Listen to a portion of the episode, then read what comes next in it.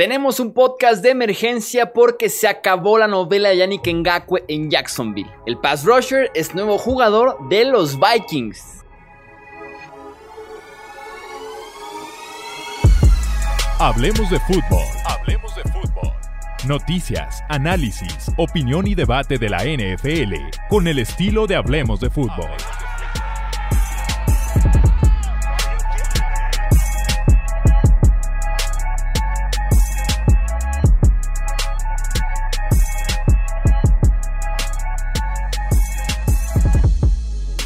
¿Qué tal amigos? Bienvenidos a un episodio más del podcast Hablemos de Fútbol. Yo soy Jesús Sánchez y es un podcast rápido, es un podcast de emergencia porque tenemos un cambio importante entre equipos de NFL. Hemos tenido varios a lo largo del año. El más reciente que también requirió un podcast de emergencia fue el de Jamal Adams. Y ahora venimos a comentar el cambio de Yannick Ngakwe de los Jaguars a los Minnesota Vikings. Los Vikings pagaron una selección de segunda ronda del draft del 2021 y también una selección condicional del 2022. De momento es una quinta ronda, pero con ciertos objetivos se puede convertir hasta una tercera ronda. No han dado a conocer todavía los objetivos, pero casi siempre es porcentaje de snaps jugados, cierta cantidad de capturas, si el equipo llega a postemporada o también si el jugador es Pro Bowler o es All Pro y a partir de ahí se activa esa condición y pasa de ser de quinta a cuarta o máximo de cuarta a tercera ronda, lo cual sería un super paquete recibido por Jacksonville. Aquí me preguntan siempre quién ganó en el cambio. Y me atrevo a decir que hay tres partes involucradas, dos de ellas ganaron y una de ellas no tanto. La que ganó fue Jacksonville, recibiendo una segunda ronda y además, insisto, una selección condicional que creo yo, por la calidad de jugador que es Ngakwe, por lo mucho que va a jugar, creo que bien pudiera convertirse en cuarta ronda, máximo tercera. Es un paquete muy diferente al que recibió Houston el año pasado cambiando a Jadevion Clowney de los Texans a los Seahawks. Hay que entender muy bien que los equipos no están pagando el valor 100% de estos jugadores. Están pagando el valor de un jugador que tiene solamente un año de contrato, que está etiquetado como jugador franquicia, o sea que cobra como top 5 en su posición, que está molesto con el equipo y que el equipo no tiene de otra más que cambiarlo cuando está así de arrinconado el equipo y el jugador también está solamente con contrato de un año, o sea que va a ser rentado por una temporada, claro que disminuye el valor por el equipo y por el jugador. Entonces, en una situación en la que Ngakwe o Clowney hace un año tuvieran todavía dos, tres temporadas más de contrato, por ejemplo, como Jamal Adams, que simplemente el equipo estaba arrinconado, pero el jugador en contrato en edad, en sueldo, está bien posicionado, puedes pagar por él múltiples primeras rondas. Pero así de arrinconado no es el valor 100% del jugador. Los Texans la temporada pasada recibieron una tercera ronda del draft del 2020 al edge rusher Barquidios Mingo y al linebacker Jacob Martin. Mingo ya ni siquiera está en Houston. Jugó 16 partidos solamente inició uno y realmente no jugó absolutamente nada. Estuvo limitado a ciertas situaciones, fue reserva. Jacob Martin jugó 14 partidos, principalmente en equipos especiales, cero inicios. Y tenemos también la tercera ronda del 2020. Entonces, una segunda más una quinta que pudiera convertirse en mejor selección Creo que es un excelente cambio para Jacksonville por un jugador que ya no pensaba jugar más para la franquicia, que estaba peleadísimo con el staff de cocheo, con la gerencia, con los dueños, con quien se pusiera el jersey, gorra, playera o lo que fuera de los Jaguars como parte del equipo, estaba peleado con Ngakwe. Entonces, conseguir eso por un jugador así de molesto lo aplaudo y fue un buen cambio con los Jaguars que esperaron hasta que llegó una buena oferta.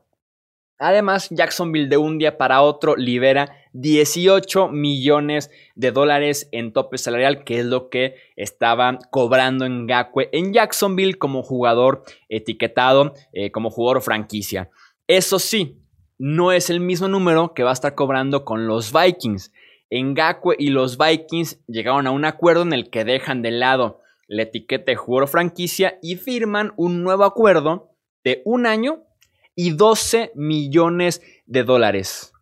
Significado, Ngakwe está jugando con los Vikings por 12 millones de dólares en lugar de reportarse enojado, pero reportarse con Jacksonville y cobrar 18 está recibiendo 6 millones menos en 2020 simple y sencillamente por no jugar en Jacksonville. Eso te dice bastante el defensivo de lo que pensaba de la franquicia y, de, y, de, que realmente no quería jugar más para los Jaguars. Entonces, movimiento interesante que le sirve además a Minnesota en próximas negociaciones. Ngakwe buscaba un contrato de 20 millones anuales. Así de sencillo, 20 millones anuales.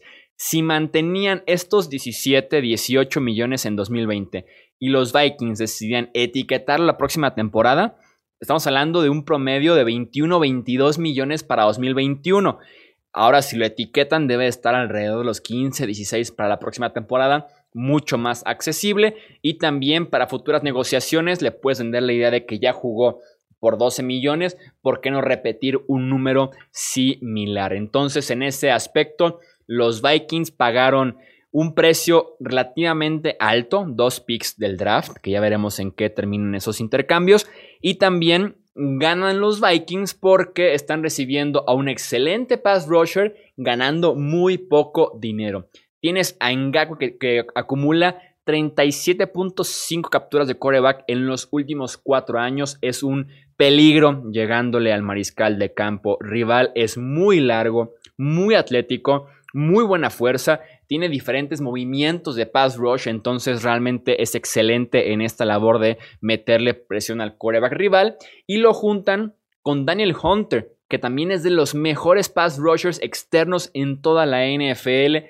En ese mismo periodo de cuatro años, Hunter tiene 48.5 capturas de coreback. Estamos hablando entonces de que tienen más de 90 entre los dos. Es una locura lo que van a hacer juntos en Minnesota. Eso sí, he leído mucho hoy de que, uff, la línea defensiva de los Vikings, no.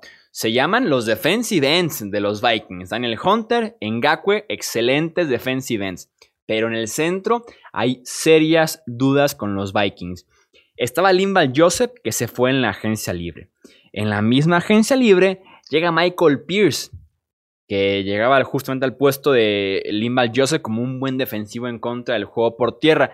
El problema es que Michael Pierce hace unas semanas opta por no jugar la próxima temporada, dejando a los Vikings con Jalil Johnson, cuarta ronda del 2017, Shamar Stephen, séptima ronda del 2014, eh, David Moa, agente libre del 2020, de novato agente libre, Jalen Holmes, cuarta ronda del 2018, y Armon Watts, sexta ronda del 2019. Realmente no tienen un buen tackle defensivo con los Vikings, eso sí, una muy buena dupla de defensive ends. Gago que llega a, al puesto que dejó libre Everson Griffin cuando optó por convertirse en agente libre, en acabar su contrato con los Vikings, así que vuelven a tener una muy buena dupla defendiendo eh, el pase y apoyando a una muy joven secundaria. Los Vikings en la posición de esquinero tienen a Mike Hughes con 20 juegos en la NFL, a Holton Hill con 24 juegos en la NFL y a los novatos Jeff Gladney, Cameron Dansler y Harrison Hahn.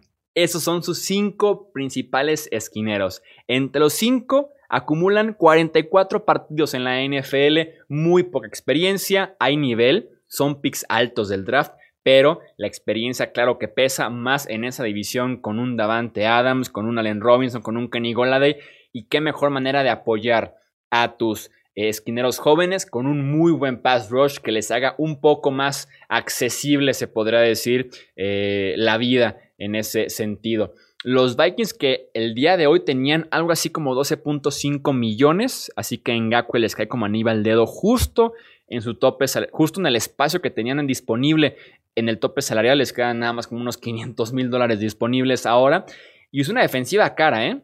Es una defensiva que simplemente en 2021 tienen a Anthony Barr cobrando 15.5 millones, Harrison Smith 10.2 millones, Eric Kendricks 11 millones, Daniel Hunter 17.7 millones y tienes como agentes libres pendientes a Yannick Ngakwe y también a Anthony Harris, el safety que está etiquetado como jugador franquicia de los Vikings. Tienen como un doble etiquetado ahí los Vikings en su defensiva. Entonces es una defensiva que de por sí ya es cara, que está apretada en el tope salarial y que veremos cómo eh, se acomodan con estos dos agentes libres que son igual de importantes en el costado defensivo de Minnesota. Si tuviera que elegir esa tercera parte que digo que es la que pudo haber perdido en este cambio, debe ser Ngakwe. Perdió simplemente el día de hoy 6 millones de dólares por un berrinche o por unas ganas de no estar en cierto equipo. Yo si fuera sido Ngakwe me presentaba a entrenar, veía la manera de que mientras entrenaba, como lo hizo Yamal Adams, fuera cambiado de equipo. Te arrinconase tú solo a ciertos equipos solamente que pudieran pagarte eh, a tener que reducir tu sueldo para poder salir de Jacksonville. Es como de que ah, estás sin entrenar y dispuesto a perder dinero por no jugar partidos, pues qué mejor que piérdelo acá conmigo jugando partidos. Entonces, creo que se puso él solo en una posición muy complicada que no le convino al final de cuentas y que lo tienes ahora cambiado a los Vikings, a un mejor equipo sin duda alguna, pero que no está cobrando al 100% lo que originalmente debió haber recibido en este 2020, pero sí, insisto, Jacksonville ganador, claro, ganador de este cambio. Los Vikings un muy buen movimiento para traer otro pass rusher muy interesante a esta defensiva que perdió mucho talento en el off-season. Y en Gaku lo tengo yo como perdedor de este intercambio.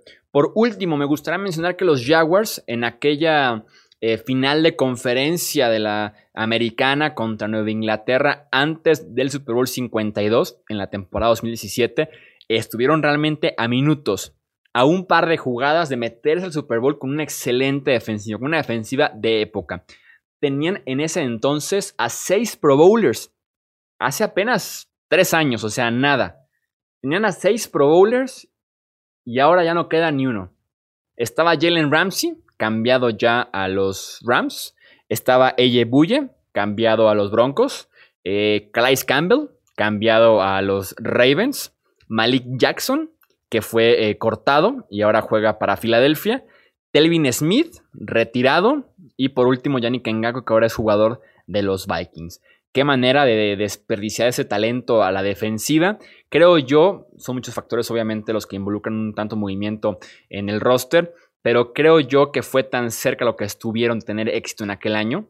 Estuvieron, insisto, un par de jugadas del Super Bowl, que fue tanto el bajón con personalidades tan importantes, eh, tan dominantes como las de Jalen Ramsey, como la de Ngako, como la de Calais Campbell, que poco a poco ese equipo se fue autodestruyendo por ese fracaso tan fuerte que tuvieron a unos pasos solamente de jugar el Super Bowl. Además de que para muchos no les gustó la llegada de Tom Coughlin como gerente general con ciertos métodos un poquito ya anticuados, así que una combinación de factores las que llevó a que los Jaguars perdieran aquella defensiva que pintaba ser histórica y que había traído ya muy buenos resultados a Jacksonville. Eso es todo entonces por este episodio de emergencia, episodio express del podcast Hablemos de Fútbol. Regresamos con la programación habitual, con las previas. Estamos ya en la conferencia nacional a unos días solamente el kickoff, así que vamos preparando todavía más la temporada 2020 de la NFL. No olvides suscribirte aquí al podcast Hablemos de Fútbol. Yo soy Jesús Sánchez y eso es todo por este episodio.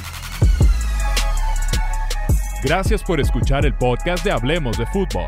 Para más, no olvides seguirnos en redes sociales y visitar hablemosdefutbol.com.